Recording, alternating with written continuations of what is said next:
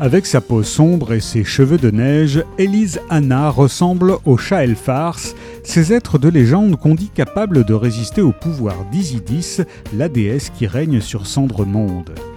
Découverte à la lisière d'un fief, cette fillette mystérieuse parle une langue inconnue et n'a aucun souvenir de sa vie d'avant.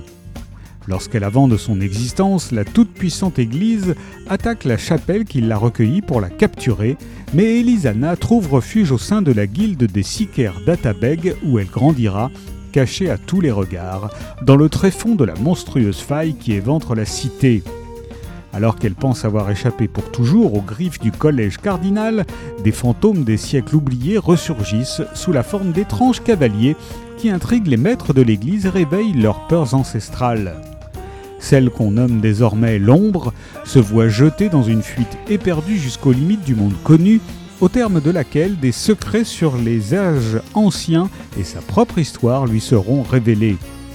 Quand la mémoire des hommes ne garde pas trace du passé, celui-ci se venge d'avoir été enterré vivant.